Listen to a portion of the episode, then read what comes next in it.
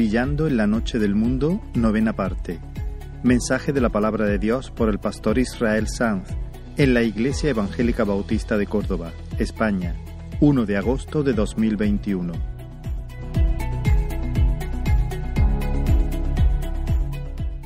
Gloria al Señor. Os invito a seguir adorando su nombre ahora, escuchando la palabra y abrimos eh, en el libro de Daniel, capítulo 8, seguimos con nuestra serie que hemos titulado Brillando en la noche del mundo. Este es el noveno mensaje. Daniel y sus amigos en Babilonia, en una nación extranjera, en medio de la noche de Babilonia. Y nosotros aquí, como extranjeros y peregrinos también. Somos de Dios, no de este mundo. Y el Señor nos llama a ser luminares en medio de esta medianoche, en este presente siglo. Vamos entonces a hacer la lectura. De nuevo será un extracto. No leeremos todas las palabras del capítulo 8, sino la mayoría de las palabras del capítulo 8. El extracto está, eh, está hecho de tal manera que no se altere ningún significado. Eh, vais a tener el texto en pantalla. Lo voy a leer yo y vosotros seguir la lectura. Dice así la palabra del Señor. En el año tercero del reinado del rey Belsasar, vi en visión, estando junto al río Ulai, y he aquí un carnero que estaba delante del río y tenía dos cuernos, y aunque los cuernos eran altos, uno, uno era más alto que el otro, y el más alto creció después. Vi que el carnero hería con los cuernos al poniente, al norte y al sur, y que ninguna bestia podía parar delante de él, ni había quien escapase de su poder, y hacía conforme a su voluntad y se engrandecía. Mientras yo consideraba esto, he aquí un macho cabrío venía del lado del poniente sobre la faz de toda la tierra sin tocar tierra, y tenía un cuerno notable entre sus ojos. Y vino hasta el carnero y corrió contra él con la furia de su fuerza. Y lo hirió y le quebró sus dos cuernos, lo derribó y lo pisoteó, y no hubo quien librase al carnero. Y el macho cabrío se engrandeció sobremanera, pero estando en su mayor fuerza, aquel gran cuerno fue quebrado y en su lugar salieron otros cuatro cuernos notables hacia los cuatro vientos del cielo. Y de uno de ellos salió un cuerno pequeño que creció mucho al sur y al oriente y hacia la tierra gloriosa. Y se engrandeció hasta el ejército del cielo y parte del ejército y de las estrellas echó por tierra y las pisoteó. Aún se engrandeció contra el príncipe de los ejércitos y fue quitado el continuo sacrificio y el lugar de su santuario fue echado por tierra. Y a causa de la prevaricación le fue entregado el ejército junto con el continuo sacrificio y echó por tierra la verdad e hizo cuanto quiso y prosperó.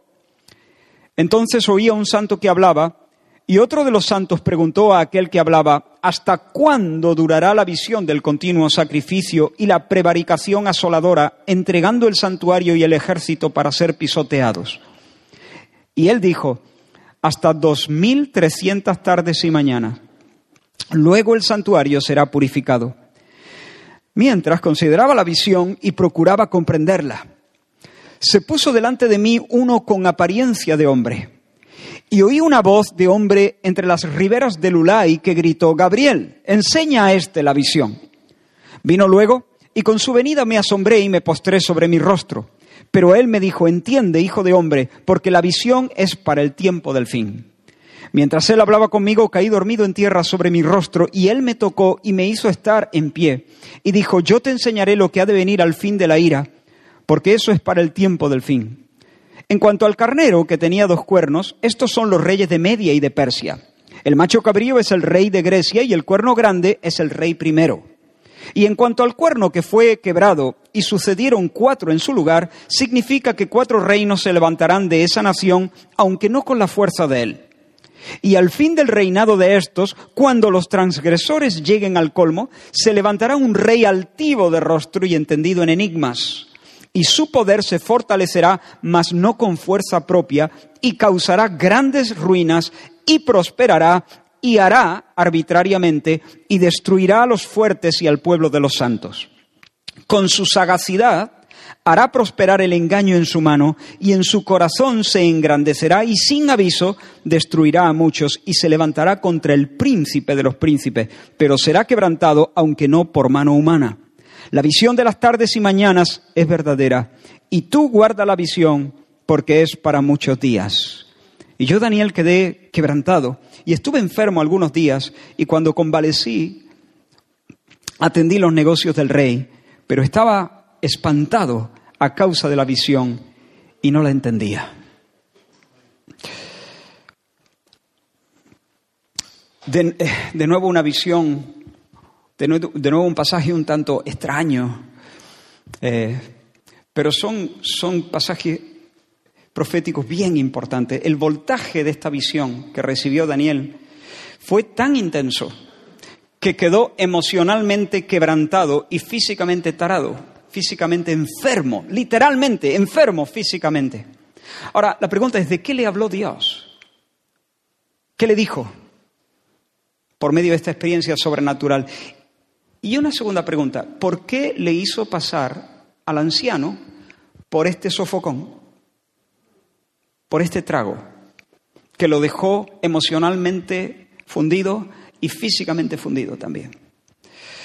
El Espíritu Santo ya había dado una visión anteriormente al profeta, una visión panorámica del devenir de la historia, desde sus días, los días de Daniel, hasta el fin de los tiempos, cuando el reino, lo vimos la semana pasada, el reino sería entregado a los santos del Altísimo.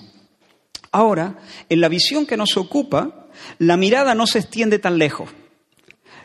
La mirada más bien se concentra, no hasta, no hasta el tiempo final, sino se concentra desde el tiempo del fin de la cautividad babilónica hasta el tiempo justo previo al surgimiento de la cuarta bestia.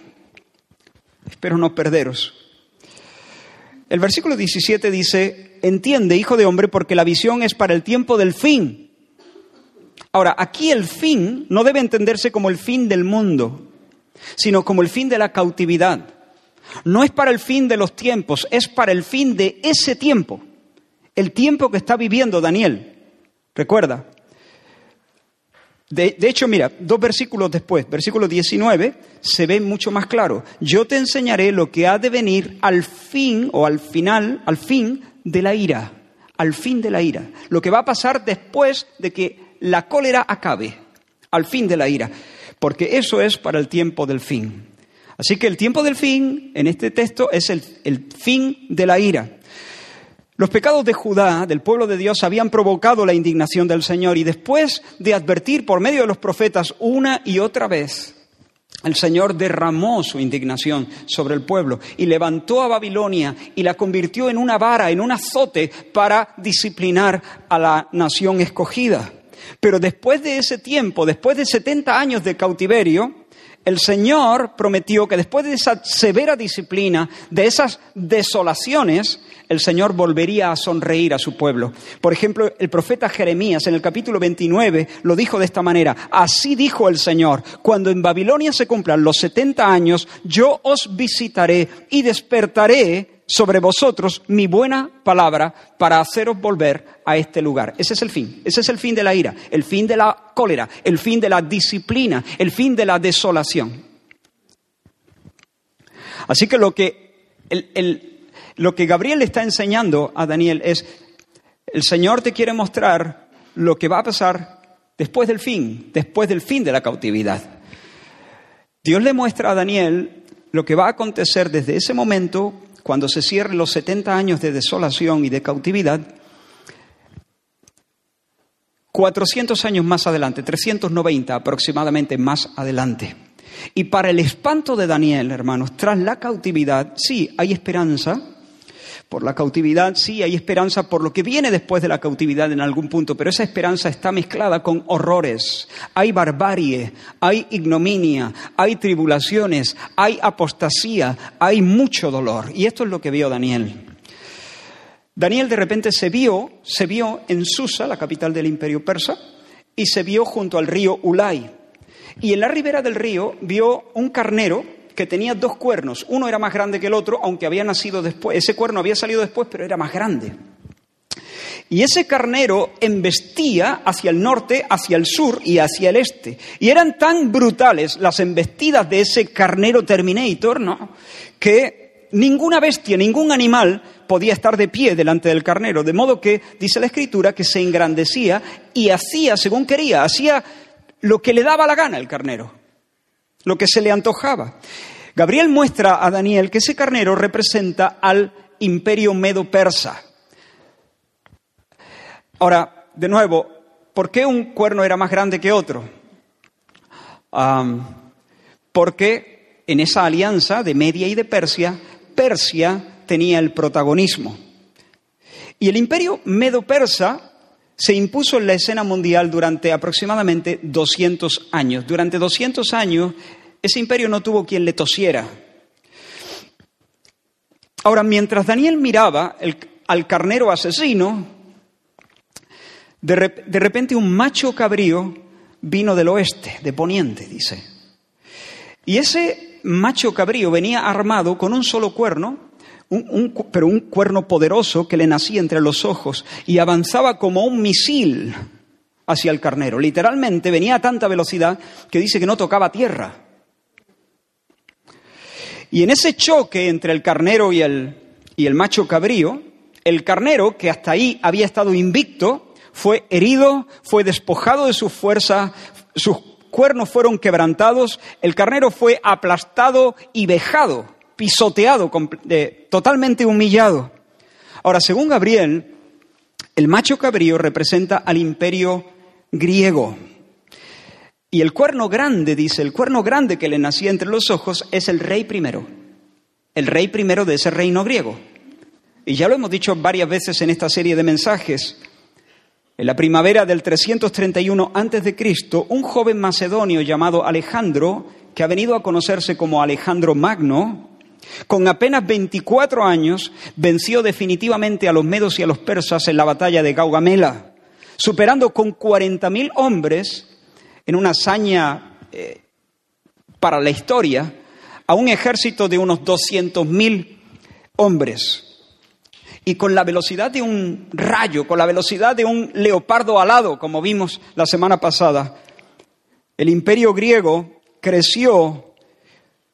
Alejandro construyó el imperio más grande conocido hasta la, hasta la fecha con un territorio de casi cuatro millones de kilómetros cuadrados.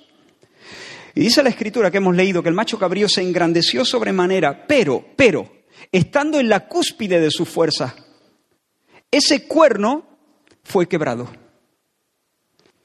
Y de ese cuerno quebrado emergieron cuatro cuernos, uno hacia el norte, otro hacia el sur, otro hacia el este y otro hacia el oeste, pero ninguno tenía la fuerza y la notoriedad del primer cuerno. Y esto nos habla de la muerte de Alejandro Magno, que fue sorpresiva, repentina, cuando tenía 32 años y estaba en lo mejor de su fuerza. A la muerte de Alejandro Magno es increíble la precisión profética de las escrituras. Esto está escrito muchísimos años, varios siglos antes. A la muerte de Alejandro Magno, el imperio quedó dividido bajo el mando de cuatro de sus generales, Casandro, Lisímaco, Seleuco I y Ptolomeo I. Pero lo más significativo de esta profecía es lo que se detalla a continuación. De uno de esos cuatro cuernos, salió otro, como una especie de apéndice. Un pequeño cuerno le nació a uno de esos cuernos. Pero ese pequeño cuerno fue creciendo y creciendo y creciendo y creciendo y se extendió al sur, se extendió al oriente y se extendió, dice, hacia la tierra gloriosa. Israel, la tierra de Israel, la tierra prometida. Y hermanos, si hasta aquí la visión ha sido dura, embestidas, cuernos que chocan, más embestidas, sangre, pisoteos, vejaciones. Si hasta aquí la visión ha sido dura, en este punto se recrudece hasta la locura. Se convierte en una pesadilla indescriptible. Porque ese cuerno del cuerno, ese cuerno pequeño que le sale a uno de esos cuatro cuernos, concretamente a Seleuco I, se nos dice que es un rey altivo de rostro, un rey repugnante, un personaje infame que parece la encarnación de la maldad. Nuestro texto dice, da varias características, mencionaré cinco, que es un soberbio. Se tiene a sí mismo por un ser superior. Lo describe nuestro texto como un altivo de ojos, es decir, en su, en su mirada hay superioridad, hay menosprecio, no admite lecciones de nadie. Por cierto, esta expresión que tanto usan a veces nuestros líderes. A mí lecciones ni una, yo no admito lecciones. Qué fea es, qué horrorosa, qué soberbia. Cualquiera que tenga que darme una lección, que sea conforme a sabiduría y conforme a verdad, que venga, las quiero todas. Lecciones todas, las quiero todas, todas. Todo aquello que me arrime más a la verdad, todo aquello que me ayude a ser más sabio, todas, las quiero todas, del grande, del chico, del joven y del viejo, del sabio y del necio, lecciones todas. Pero esa soberbia. Bueno, pues este es, este es un soberbio, un altivo de ojo. En segundo lugar, es un entendido en enigma, dice nuestro texto, pero el, el sentido de la expresión que se usa ahí en el idioma original es que este rey es un, es un tramposo, es un trilero, un fullero, un maestro de la intriga, un embaucador, un hombre de mil caras, astutamente ambiguo, no sabes por dónde viene, hábil para esconder sus verdaderas intenciones. Dice el texto, con su sagacidad, esta es la idea, con su sagacidad hará prosperar el engaño. Fullero listo para regatearte, para engañarte, para clavarte el puñal por la espalda, para embaucarte. Otra, otra frase, sin aviso o por sorpresa, destruirá a muchos, destruirá a muchos de forma traicionera. Es un falso, es un Judas. Sus besos son puñaladas, no son sinceros. Sus palabras tienen truco. En tercer lugar, este rey llegará a ser muy poderoso, tanto que podrá hacer y deshacer a su antojo, va a asumir un mando único y gobernará en su territorio sin contrapesos, de manera arbitraria, de forma caprichosa, sin más ley que su real gana. En cuarto lugar, va a odiar al pueblo de Dios, va a dirigir su espada contra el ejército del cielo. Aquí la, expresión ejército del cielo y estrellas de Dios se refiere al pueblo de Dios. Aquí no está hablando de estrellas literales, ni siquiera está hablando de los ángeles, sino el pueblo de Dios, que en algunos pasajes se compara ¿no? al ejército de Dios.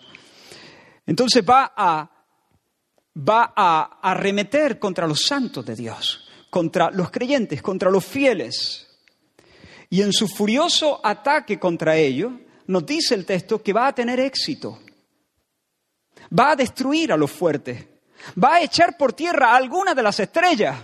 Es decir, algunos de los príncipes del pueblo de Dios, algunos de los, de los nobles, de los fuertes, y los va a pisotear en el suelo, causando grandes ruinas. Y por último, en un alarde suicida, en una soberbia ya reconcentrada, se va a levantar no solamente contra los santos de Dios, sino contra el Dios de los santos. Va a hacer guerra contra el príncipe de los príncipes. ¿Quién es ese? El Señor. No se va a conformar con atacar al pueblo de Dios, sino que va a disparar sus armas contra el cielo mismo. Y va a acabar con el sacrificio continuo y va a echar por tierra la verdad.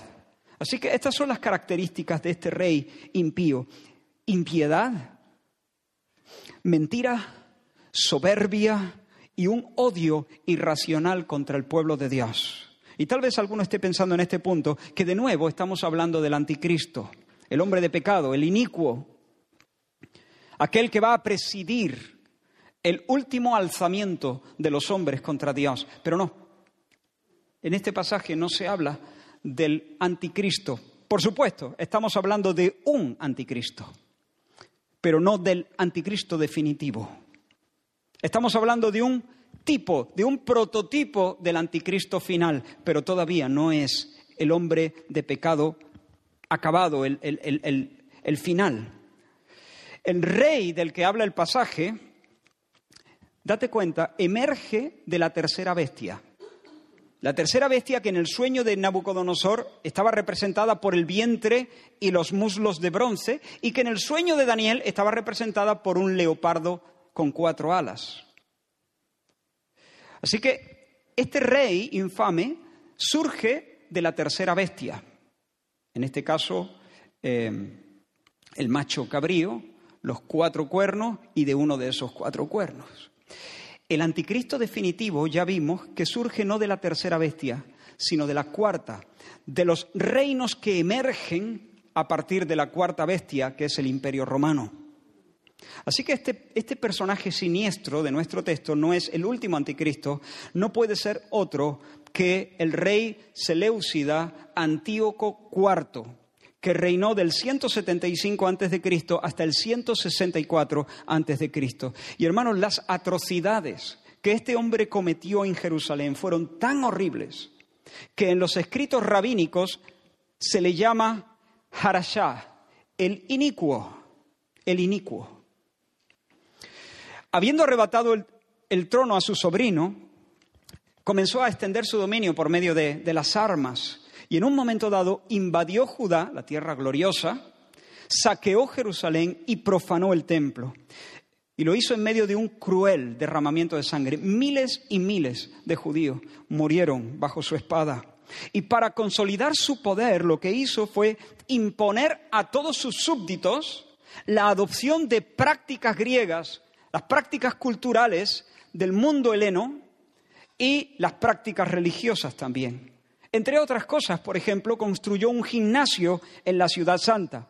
Y uno dice, bueno, está bien, eso está bien. No, no, los gimnasios entonces no eran como los gimnasios de ahora. Aunque bueno, hay algunos gimnasios también, pero los gimnasios de, de, antes eran diferentes. Allí los atletas se ejercitaban desnudos. Allí había desnudez, inmoralidad y lujuria. Un gimnasio en Jerusalén era una afrenta al Dios vivo y una afrenta a los santos del Dios vivo.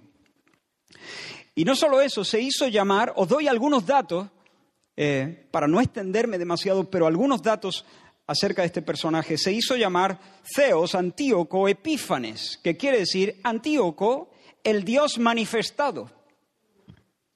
El Dios manifestado, aunque muchos le llamaban Antíoco Epímenes, que quiere decir Antíoco el loco, porque estaba, eso, como un cencerro Alentó a los pueblos a adorarle, como si él fuera la, encarnación del dios cananeo Baal. Prohibió la observancia del sábado, prohibió la celebración de las fiestas sagradas del calendario judío, prohibió que los padres circuncidaran a sus hijos, forzó a la población eh, judía a comer alimentos considerados inmundos por la ley de Moisés, puso fin a los sacrificios del templo conforme al mandamiento de Dios, sabéis, Israel debía presentar un holocausto cada mañana y cada tarde, como muestra de su, de su amor y entrega al Señor. Ese era el sacrificio continuo. Continuamente debía subir el humo, el aroma de la adoración desde, desde el monte Sión hasta el rostro de Dios. Pero Antíoco prohibió eso, canceló la ofrenda continua y para colmo profanó el altar destripando a un cerdo sobre él, un animal inmundo.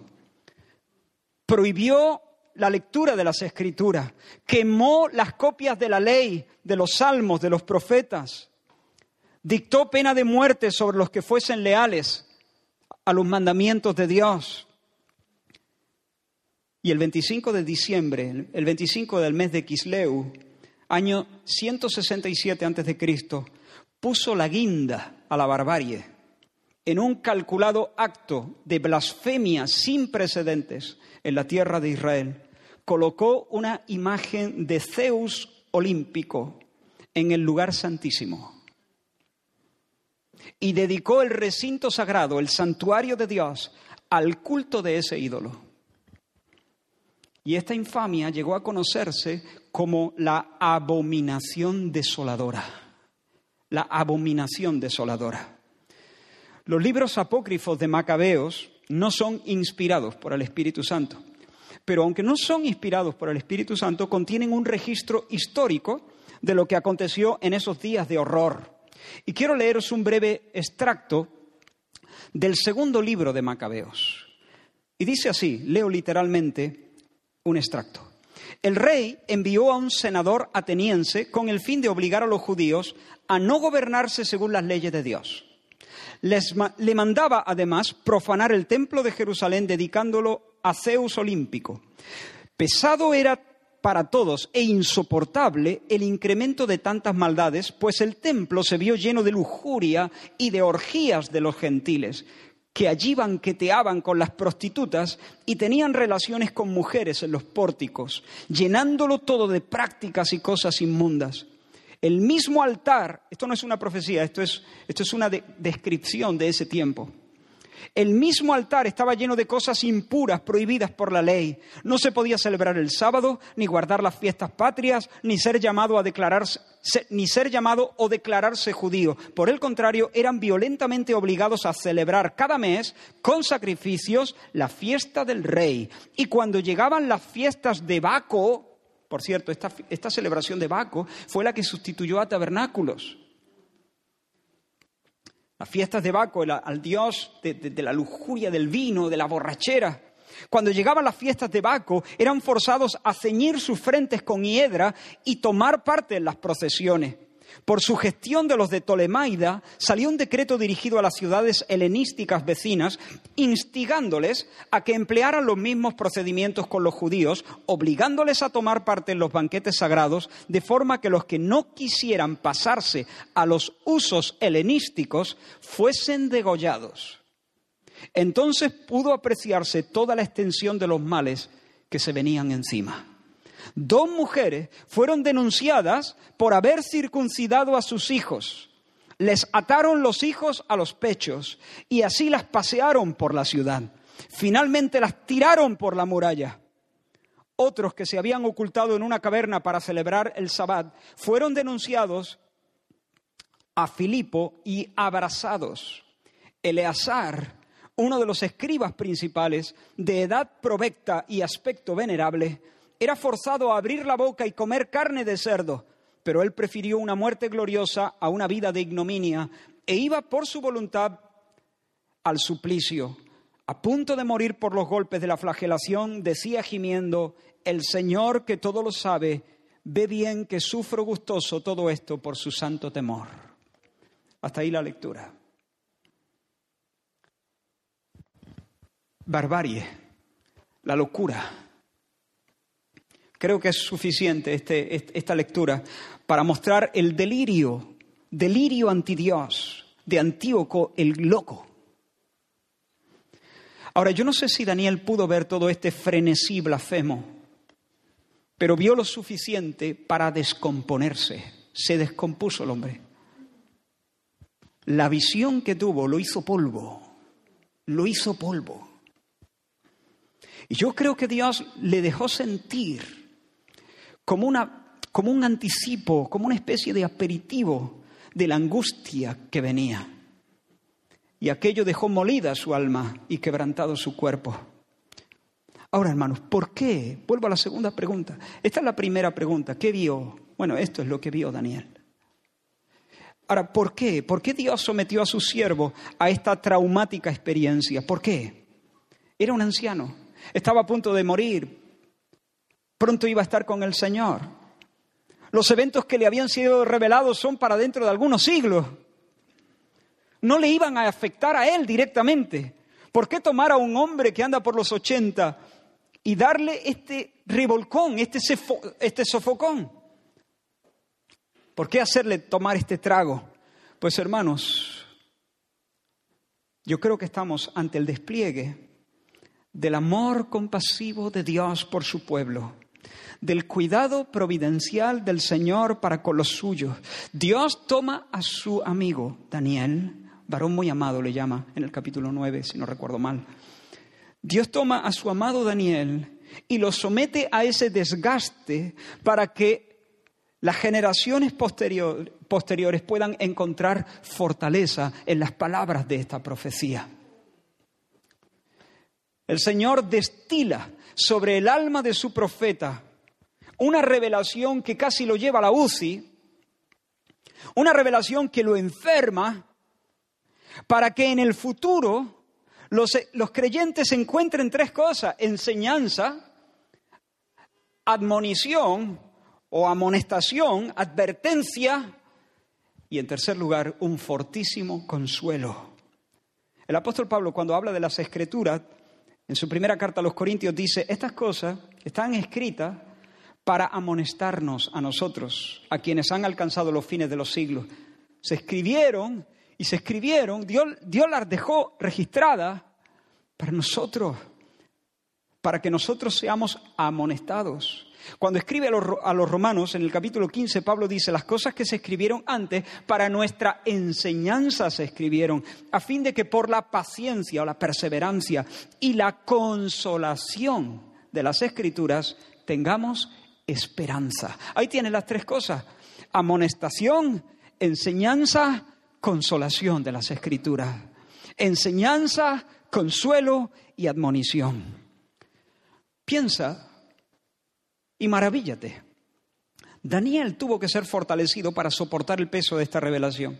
Dice la escritura que mientras escuchaba a Gabriel, se durmió.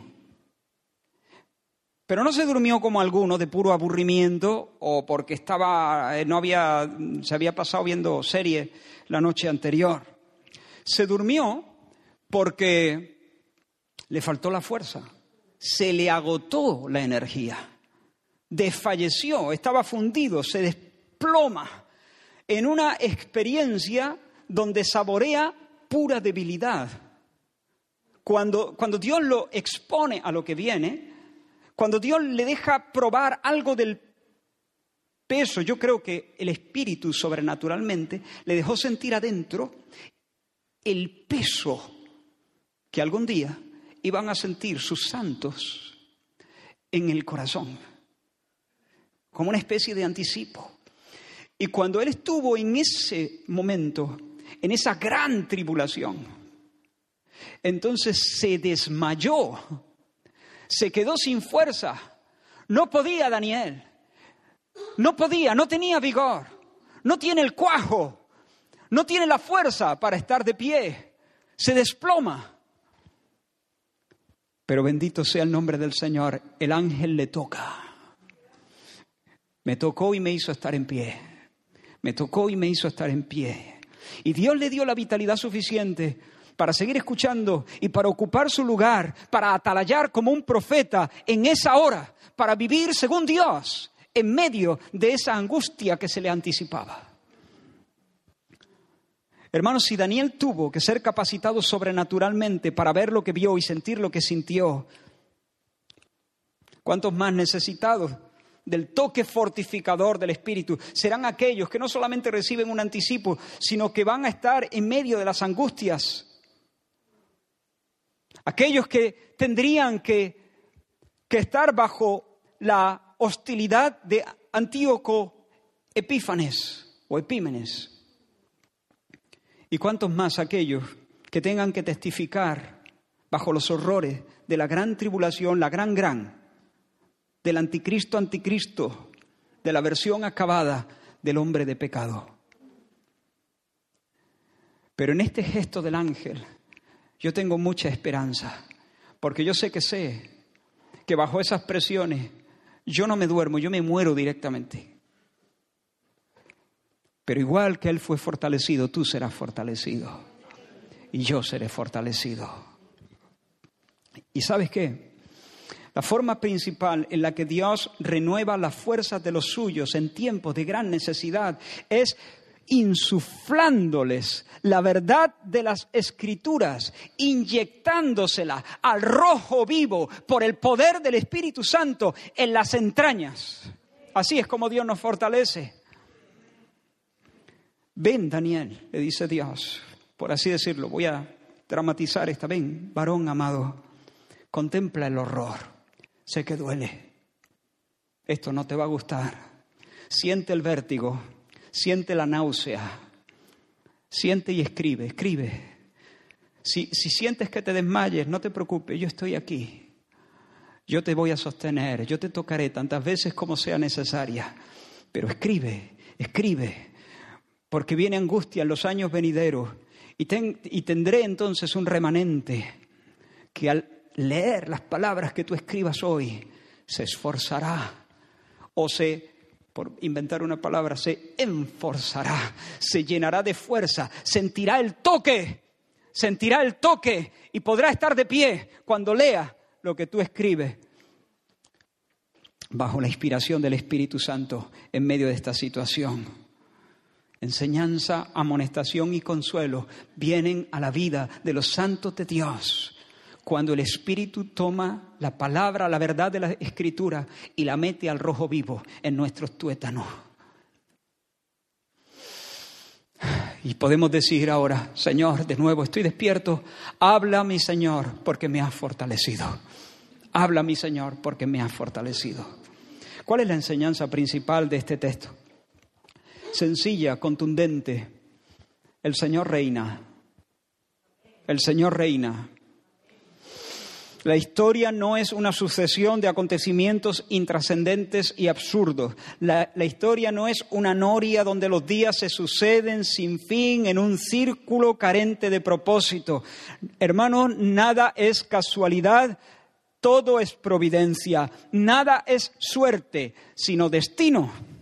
Y aunque parezca haber momentos donde se ha eliminado todo rastro de Dios, aunque el hombre desde sus torres diga, Dios ha muerto, el Señor sigue sentado en su trono, concertando con su batuta el devenir de la historia, haciendo que la historia avance en línea recta al feliz cumplimiento de sus santos propósitos. Jesús le dice a sus discípulos, estas cosas os he hablado para que no tengáis tropiezo, para que no os escandalicéis. Os expulsarán de la sinagoga. Y aún viene la hora cuando cualquiera que os mate pensará que rinde servicio a Dios. Os he dicho estas cosas para que cuando llegue la hora os acordéis que yo ya os lo había dicho. En otra ocasión les dice, el que come pan conmigo levantó contra mí su calcañar. Desde ahora os lo digo antes que suceda, hablando de la traición de Judas. Os lo digo antes de que suceda. Y ahora escucha bien, para que cuando suceda, creáis que yo soy. Yo soy. Jehová. Es decir, yo no estoy diciendo estas cosas que os van a, a expulsar y que éste me va a entregar. Yo no estoy diciendo estas cosas para amargaros el día. Yo no estoy diciendo estas cosas para satisfacer vuestra curiosidad por el futuro. Yo no estoy diciendo estas cosas por mera exhibición egoísta, por un juego mm, de diversión. No, yo os anuncio el porvenir para cuidaros, para que cuando estas cosas sucedan, porque van a suceder y cuando sucedan os van a hacer temblar, vais a sentir que desfallecéis y Satanás va a venir como un, león, como un león para devorar vuestra fe, para que cuando pase lo que tiene que pasar, vosotros sepáis que yo lo sabía. Necesitaréis entonces saber que yo lo sabía. Y yo lo sabía porque yo soy, yo soy porque soy el soberano, el que dispone los raíles por donde avanza la historia. Yo no adivino, yo decreto, yo no solamente conozco, yo conduzco, yo llevo el timón. Todo, todo, todo está bajo la soberanía de Dios. Todo está bajo la autoridad, bajo la supervisión y bajo el gobierno providencial del Señor.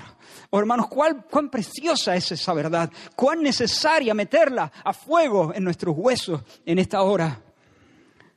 ¿Recuerdas cuando Pablo estaba en Cesarea, en casa de Felipe, el evangelista? Recibieron la visita de un profeta llamado Agabo. Y de repente, Agabo tomó un cinto y se ató con él y dice, eh, esto dice al Espíritu Santo, así atarán los judíos en Jerusalén al varón de quien es este cinto y le entregarán a los gentiles. Agabo toma el cinto de Pablo, porque era de Pablo, se ata y dice, de, esta manera van a atar en Jerusalén a los dueños de este cinturón y lo van a entregar a los gentiles. Claro, Lucas y los que estaban allí, los demás creyentes que estaban aquí, pensaron que la intención divina al traer esa profecía era eh, detener a Pablo, que no subiera a, Jerusalén, que disuadirlo de ese viaje. Pero Pablo le responde, ¿pero qué hacéis llorando y quebrantándome el corazón? Yo no solamente estoy dispuesto a ser atado por el nombre del Señor, sino a morir por su causa. ¿Qué hacéis llorando? Fíjate, hermano, Pablo entendió que esta profecía no era la manera en que Dios intentaba librarle de eso. Pablo entendió que esta profecía de Agabo no era para cambiar sus planes, sino para fortalecerle a él, para prepararlo. De hecho, un poco antes, él se expresó de esta manera, voy a Jerusalén constreñido por el Espíritu, impulsado por el Espíritu obligado por el Espíritu, por así decirlo, sin saber lo que allí me ha de, perdón, sin saber lo que allí me espera. Lo único que sé es que en todas las ciudades el Espíritu Santo me asegura que me esperan prisiones y sufrimiento. ¿Cómo? El Espíritu le hablaba a Pablo y ¿qué te ha dicho? Que en esta ciudad me esperan tribulaciones, persecuciones, cárceles. Hermano, Pablo, ¿el Señor te ha hablado otra vez? Sí. Ah, ¿y qué te ha dicho esta segunda vez? Que en la siguiente ciudad me esperan tribulaciones, cárceles. Señor, ¿por qué le hace eso? Por lo menos no, no sé. No, no, no, no se lo digas porque sufre dos veces cuando le pasa y, y todo el rato de antes. No, no esto, no, esto no funciona así. Cuando Pablo fue arrestado, tal y como Agabo profetizó, cuando fue atado con cadenas como si fuera un, criminal, pregunto, ¿sufrió? Por supuesto que sufrió, claro que sufrió. Pero esos testimonios anticipados del Espíritu Santo fueron un ancla para su fe. ¿Por qué? Porque en medio de las tribulaciones, él supo que él no se había salido debajo la nube de Dios no había sacado los pies del plato, no estaba siguiendo otro programa, no estaba perdido a merced de imprevistos y accidentes incontrolables. El GPS divino le decía que estaba en la ruta. Ya te lo había dicho, yo lo sabía, te lo avisé. Vamos bien, vamos bien.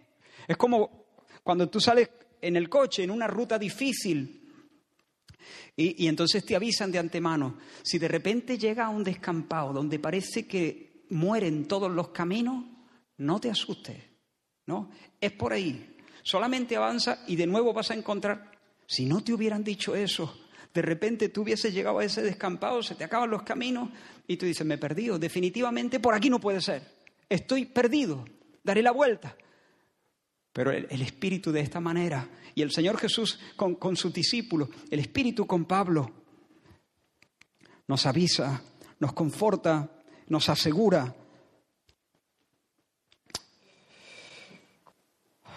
¿Cómo pudo el viejo Eleazar? Hemos leído antes en el libro de Macabeos, como digo, no es un texto inspirado, pero es un texto histórico. ¿Cómo pudo el viejo Eleazar sufrir el martirio? Recuerda, querían que comiese carne de cerdo, pero él la escupía y él se entregó al martirio.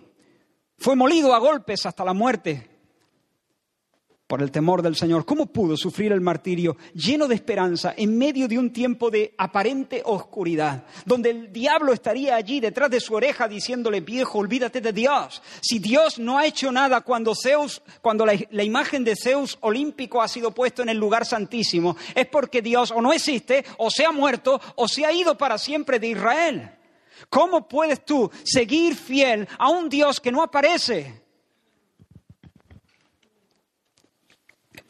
Pero Eleazar, y no solo él, sino todos los fieles de aquel tiempo, ese bendito remanente que no dobló sus rodillas ante el mal, fueron fortalecidos. ¿Cómo?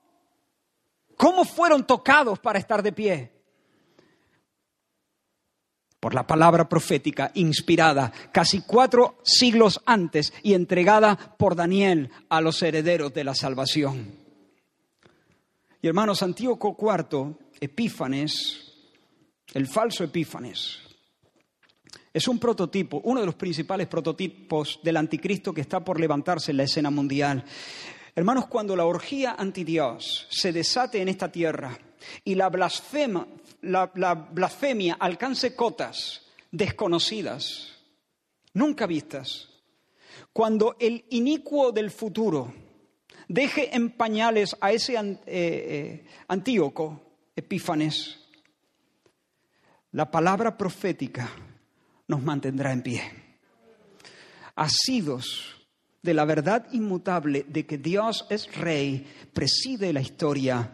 Él es el soberano, Él es el que muda los tiempos y las edades, Él es el dueño de las épocas, Él es el dueño de las ocasiones, Él es el que impone su ritmo a las estaciones, el que fija los límites al mar, el que fija los límites a la soberbia del hombre.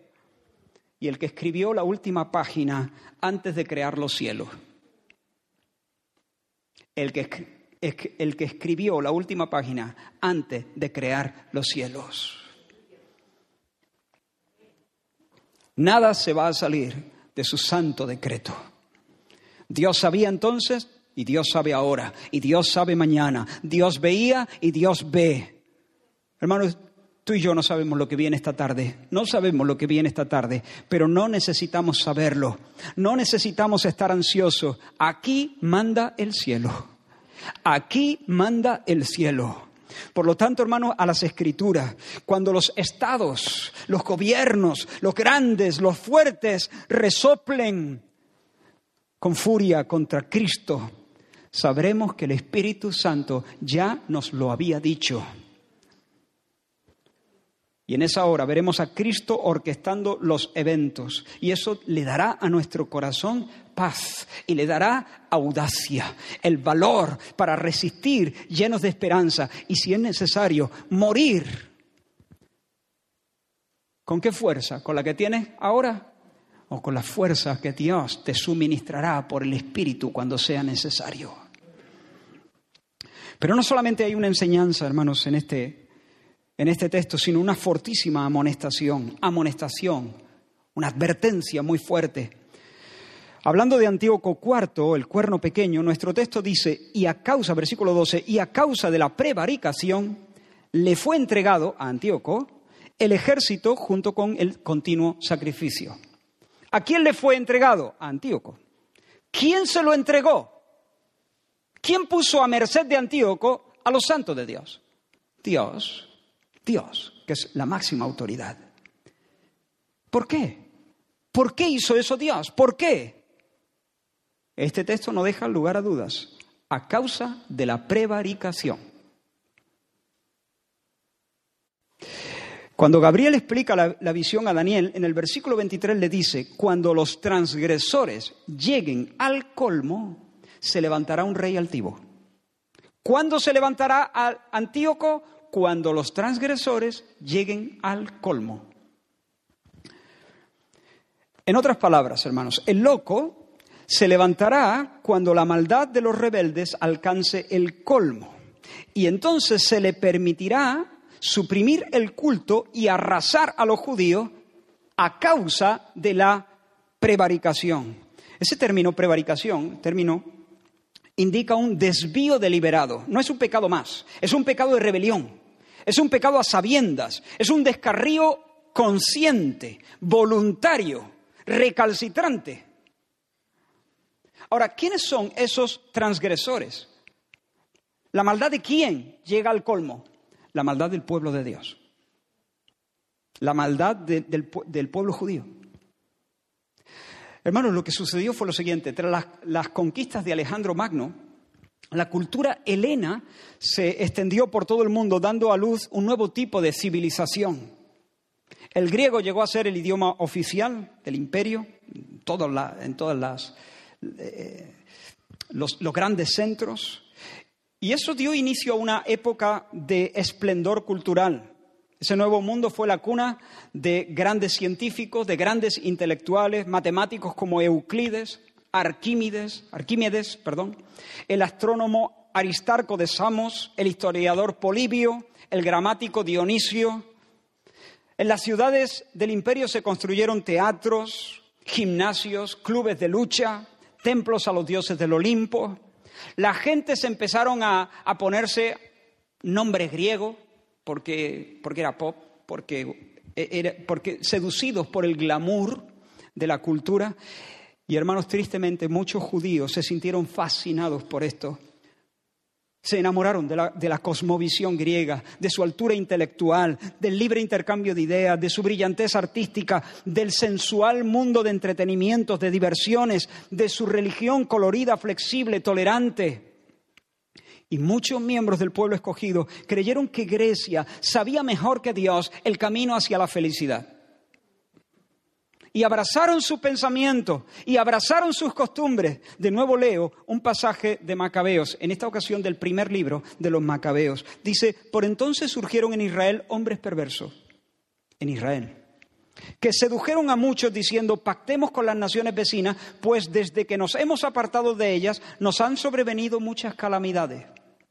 Esto les agradó y algunos del pueblo fueron a ver al rey, quien les autorizó a seguir las costumbres paganas. Construyeron en Israel un gimnasio al modo de los gentiles, disimularon la circuncisión, se, pusieron en práctica incluso algunas operaciones para simular la circuncisión, se alejaron de la alianza santa para unirse a los paganos y se vendieron para cometer el mal.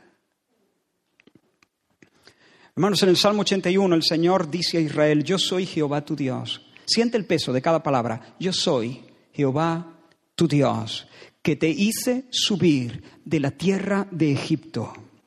Abre tu boca y yo la llenaré. Hermanos, si alguno de mis hijos tocara la puerta de un vecino para pedirles pan, ¿cómo me sentiría yo? Yo me sentiría profundamente consternado. Por una parte yo sentiría tristeza, tristeza al verlos mendigar su porción en la casa de otro cuando en nuestra casa hay alimento. Y por otra parte yo me sentiría dolido, me sentiría ofendido, porque yo, pensaría, ¿qué estarán pensando mis hijos de mí cuando al necesitar pan no acuden a mí, sino que se van a la casa del vecino? ¿Qué concepto tendrán de mí? Así que por una parte dolor, tristeza, por otra parte un punto de indignación.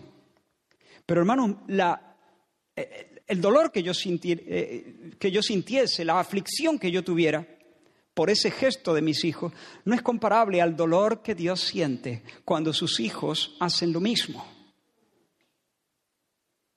Porque en el caso de Dios, el amor que despreciamos es mucho mayor que el amor que ellos desprecian. Ellos estarían despreciando en todo caso mi amor, pero el amor de Dios es mucho más grande que el amor mío y por lo tanto el dolor de Dios es mucho más hondo que el dolor que yo pudiera sentir.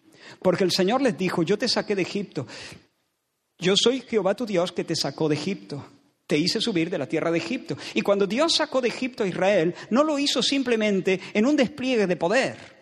Dios lo hizo en un despliegue inusitado de amor amor sacrificial. Porque la noche que el ángel de, la muerte se paseó por Egipto, dando, dando muerte a los primogénitos, esa noche muchos murieron, miles murieron, todos culpables, todos culpables. Pero, bueno, todos no, todos no. Hubo inocentes que murieron, los corderos los corderos que fueron sacrificados, con cuya sangre se pintó los dinteles de las familias en, la ciudad de Gosén. Y esa sangre de esos corderos apuntaba a qué? A Jesucristo, el Cordero de Dios, el primogénito, el primogénito de Dios. Dios se llevó por delante a los primogénitos de los egipcios y salvó a los primogénitos de los hebreos, no porque los primogénitos de los hebreos fuesen mejores que los de los egipcios, sino porque Dios se llevó por delante a su primogénito. A su primogénito. Yo soy tu Dios, que te he hecho subir de la tierra de Egipto. Si yo no te he negado, yo no te he escatimado ni a mi primogénito ¿Cómo te voy a negar el pan y la miel? ¿Cómo no te voy a dar con él todas las cosas? Pero ahí están los hijos llamando a otra puerta. No, yo soy tu Dios. Yo di mi primogénito para que tú, tú tuvieras pan en la mesa. Abre tu boca y yo la llenaré. Este texto a veces se entiende mal. Algunos piensan que abre tu boca para hablar y yo te la llenaré de palabras. No. Abre tu boca para comer y yo te la llenaré. Siempre viene a mi mente la imagen de los pollitos en el nido, abriendo su pico de par en par eh, para que la mamá le vaya poniendo a cada uno su parte. Abre tu boca. Hijo, ¿a qué casa te vas a ir? ¿A qué puerta vas a llamar? ¿A dónde vas a ir a por pan y por miel?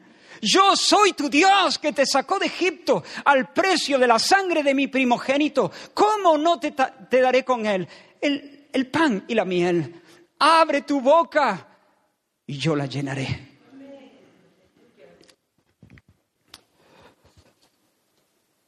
El Salmo 81 prosigue de, esta manera, pero mi pueblo no oyó mi voz. Si me hubiera oído mi pueblo, si me hubiera oído mi pueblo, en un momento habría yo derribado a sus enemigos. Y termina diciendo, le, sustentaría Dios con lo mejor del trigo y con miel de la peña les saciaría. Si me hubieran oído, si hubieran prestado atención al Señor, se habrían hartado de pan y de miel y habrían triunfado sobre sus enemigos. Pero como se olvidaron de Dios, se quedaron sin alimento y además aquel a quien llamaron les abrió y los hizo esclavos.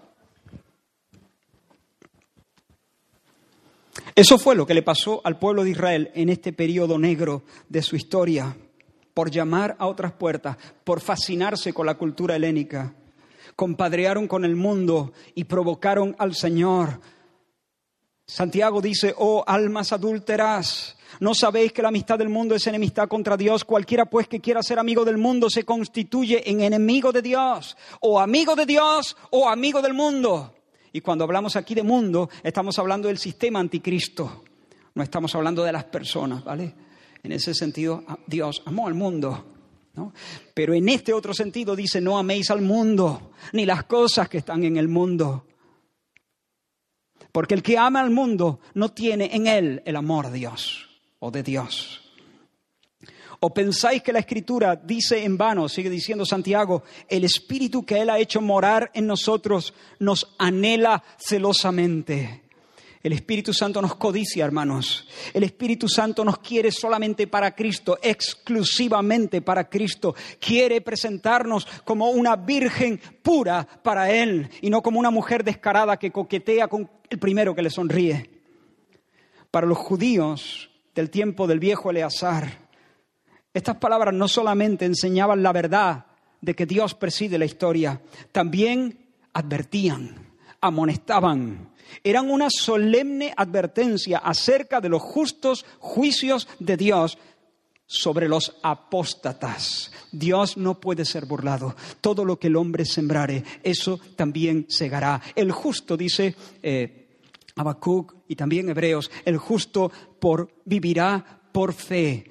Pero sigue diciendo, y si retrocediere, si apostata, no agradará a mi alma. Hermanos, de la misma manera el anticristo definitivo va a surgir en medio de una apostasía grave. ¿Lo sabe? Pablo cuando escribe a los tesalonicenses dice, nadie os engañe en ninguna manera, porque no vendrá, y aquí está hablando del día del Señor, el día del Señor no vendrá sin que antes venga la apostasía y se manifieste el hombre de pecado. El hombre de pecado, el último anticristo, se va a manifestar, como, como pasó con Antíoco, en medio de una gran apostasía muchos que, que, que se confesaban fieles al Señor, muchos que en su día caminaban o parecían caminar con Dios, renunciarán a Dios, le volverán sus espaldas, se entregarán al mal. Y en ese contexto de, de, mm, apostasía global surgirá el último anticristo.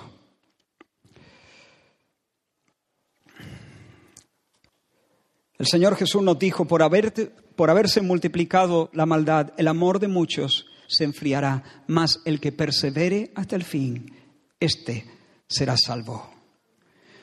Estas palabras las van a escuchar los apóstatas como el que oye llover, con absoluta indiferencia. Pero para nosotros, para el pueblo de Dios, para las ovejas del Señor, estos anuncios proféticos, los de Daniel, los de Jesús, los de Pablo, son despertadores, zarandeos, toques de corneta que nos mantienen despiertos y velando. Hermano, no te sorprenda si en la escena cada vez aparecen más cristianos, incluso cristianos de renombre, gente que ha escrito libros, gente que ha resucitado muertos, gente que ha hecho proezas por el nombre del Señor, que se apartan del Señor. No te asustes, no te inquietes. Tranquilo. Vamos a ver pasar este tipo de cosas grandes líderes denominacionales, grandes predicadores, predicadores quizá que nosotros incluso hemos seguido, de los cuales hemos leído libros para instruirnos y aprender en los caminos del Señor. Es posible que se aparten de la fe. Pero hermanos, que estos textos, que estas profecías, que estos anuncios puedan servir como admonición para nuestros corazones y que en esa hora tú digas, ay Señor, líbrame, calienta mi corazón, líbrame de enfriarme, no me dejes ser un cobarde. Oh Señor, líbrame Señor de amar el mundo, aparta de mí toda vanidad. Guarda mis ojos, que no vean la vanidad. Señor, que no me vaya en pos de otras cosas. Señor, libra mis pies de caída. Así que Dios concede esta visión a Daniel para nuestra enseñanza y para nuestra amonestación. Y quiero ir terminando, sé que se me ha ido un poco el tiempo, pero voy a, voy a cerrar ya mismo.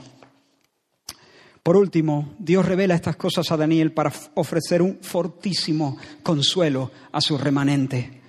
Porque bajo el azote divino, a causa de la apostasía, pero bajo el azote, aún los fieles podrían estar tentados a desesperar pero Dios se aseguró de dar un testimonio en medio del terror, en medio de las lágrimas, dar un testimonio fiel por medio de su profeta de que ese terror y de que esas lágrimas tenían los días contados. Concretamente, en el texto que nos ocupa, 2.300 tardes y mañanas, poco más de seis años.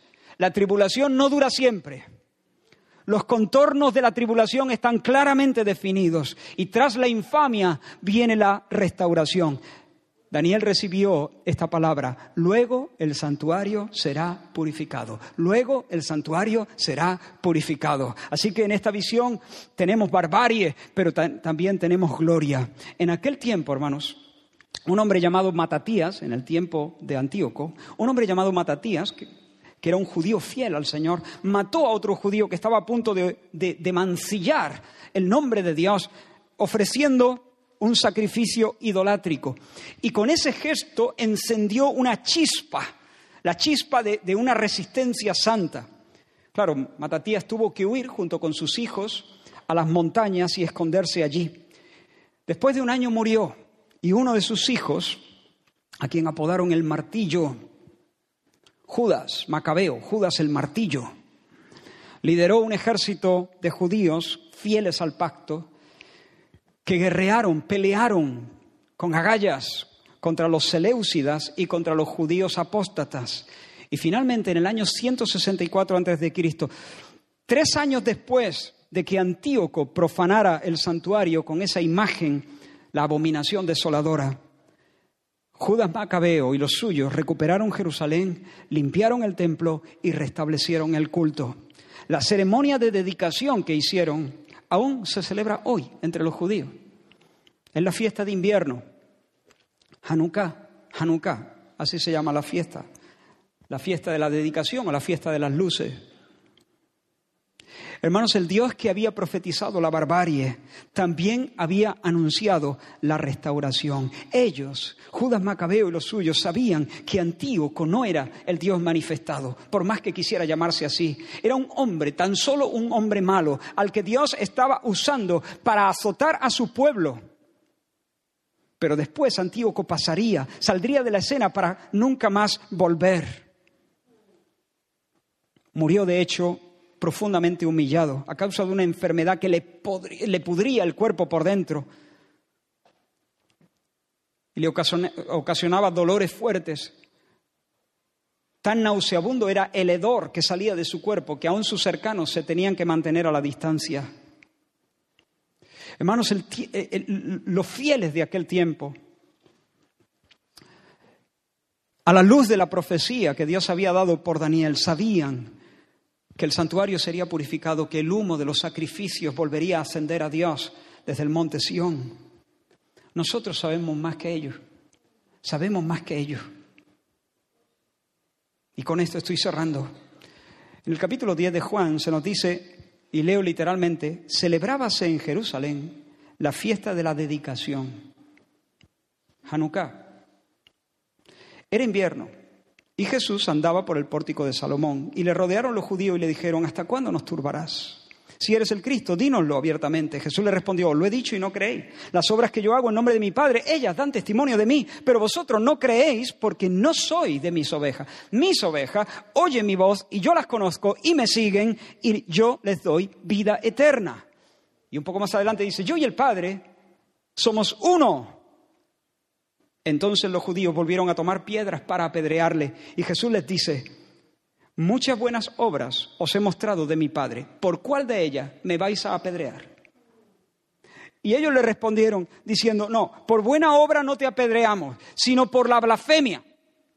La blasfemia que acabas de decir, porque siendo hombre te hace Dios.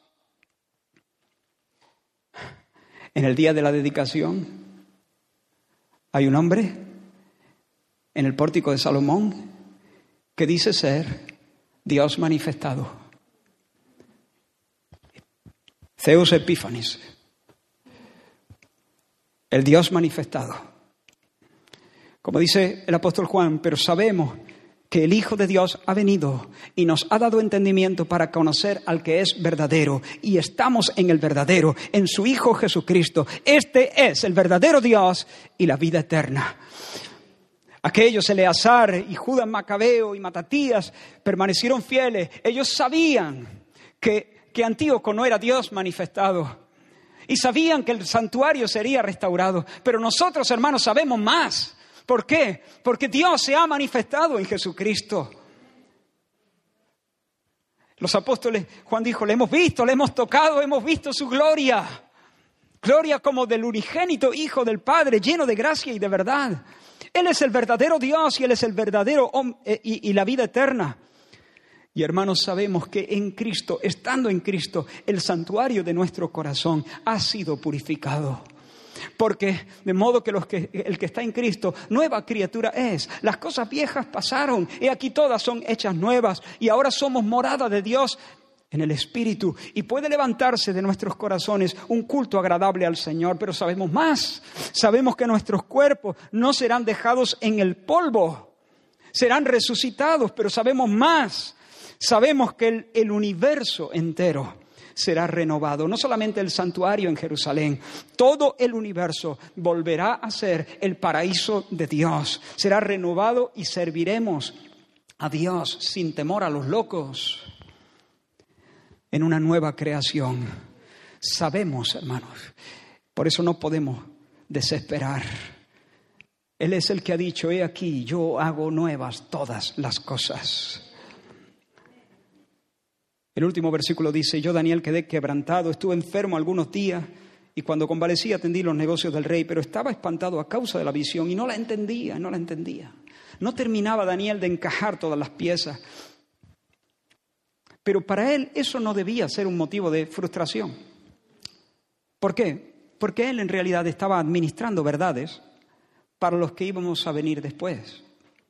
Tú escribe, tú escribe que aquellos que van a tener que pasar por esta situación, cuando tengan que pasar por esta situación, ellos van a saber, el Espíritu les va a ayudar a encajar todas estas piezas que a ti todavía te confunden. Tú escribe. El apóstol Pedro dice, los profetas que profetizaron de la gracia destinada a vosotros, inquirieron diligentemente, indagaron acerca de esta salvación, escudriñando qué persona, qué tiempo indicaba el Espíritu. A esto se les reveló que no para sí mismos, sino para nosotros administraban las cosas que ahora os son anunciadas por los que os han predicado el Evangelio. Por tanto, ceñid los lomos de vuestro entendimiento. Ceñid los lomos de vuestro entendimiento. Hermano, bucea en el libro de Dios. Iglesia del Señor, congregación bautista aquí en Córdoba. Hermanos míos, buceemos en el libro de Dios. porque está por venir tiempos más difíciles que los que hemos vivido hasta aquí. Busca enseñanza, busca luz, pero busca también amonestación. Y trae tu corazón una y otra vez para ser amonestado por Dios. Busca esos toques del callado divino para que no te salga de la senda esos toques del pastor. Busca esos consuelos, esos ungüentos, esos anticipos de gloria, esos habituallamientos, esas transfiguraciones de Dios, que de repente es como si te metieran el cielo nuevo como una, pequeña gota, pero se te mete el, el, aroma del cielo nuevo y la tierra nueva en el corazón y eso te da para, para otro trecho. Busca eso. Señor, necesito tu enseñanza. Necesito tu enseñanza. Enséñame, pero no aquí. Enséñamelo bien. Enséñamelo bien, profundo, que yo lo que yo conozca esto, que tú eres el Dios que gobierna la historia. Señor, adviérteme y dame un corazón temeroso de ti, no asustado, sino un corazón devoto que tenga un sagrado respeto por tu nombre. Y cuando yo te escuche decir, me cuadre, Señor, me cuadre me cuadre inmediatamente, pero no por, por miedo, como estoy diciendo, sino por amor reverente, que solamente tú tengas que decirme, cuidado, y me tengas otra vez de rodillas delante de ti. Y Señor, dame esos besos, dame esos abrazos que tú das de tanto en tanto, dame esos, esos habituallamientos, refrescame, Señor, en algún recodo del camino para que yo tenga nueva fuerza, pase lo que pase. Y si tengo como como Eleazar, que morir bajo los golpes, pues Señor, que lo pueda hacer también como Él, un hombre sujeto a pasiones semejantes a las nuestras, pero que fue fiel y por tu temor no dobló sus rodillas ante el mal. Bucea en el libro de Dios, aquí estarán los toques de Dios, aquí está la luz del Señor, aquí está, aquí está las admoniciones de Dios, las advertencias de Dios. En Netflix no, no digo que no puedas entretenerte en algún momento, con moderación, con mucha moderación. Aquí, hermanos, vayamos a la palabra, comamos la, palabra, aprendamos la palabra, oremos la palabra, cantemos la palabra, buceemos en ella, métela en tu, en tu corazón hasta que la sueñes, hasta que la sueñes. Vamos a orar. Aleluya. Aleluya. Gracias, Señor. Gracias, Señor. Gracias porque tú traes, Señor, un cielo nuevo y una tierra nueva. El santuario será purificado. Todo será purificado y tú recibirás la gloria. Señor, y tú lo has hecho posible por el sacrificio de Jesucristo. Señor, con una sola ofrenda, hiciste perfecto a los santificados. Y con una sola ofrenda, Señor, tú pagaste el precio para recuperarlo todo para sanarlo todo, para curarlo todo, para encajarlo todo. Te bendecimos, Señor. Si hay aquí alguna persona que todavía no, no se ha vuelto a ti en arrepentimiento y fe, conquístalo. Doblega toda soberbia. Arranca toda incredulidad. Enamóralo enamóralo, cautívalo, que sobre su corazón hoy, en esta mañana, sean derramados los raudales de tu amor. Señor, que pueda verte como el Dios que pueda escucharte decir, abre tu boca y yo la llenaré. Y a nosotros, Señor, que por tu gracia, Señor, hemos entendido que tú eres nuestra porción y que tú eres nuestra única esperanza. No nos dejes, Señor, no nos dejes. Líbranos de apostasía, líbranos de apartarnos de ti. Líbranos, Señor. Concédenos estas cosas, enseñanza, advertencia y abundantes consuelos, para que podamos, Señor, Dios mío, adorarte por los siglos sin fin, en un, en un universo restaurado. En el nombre de Jesús. Amén.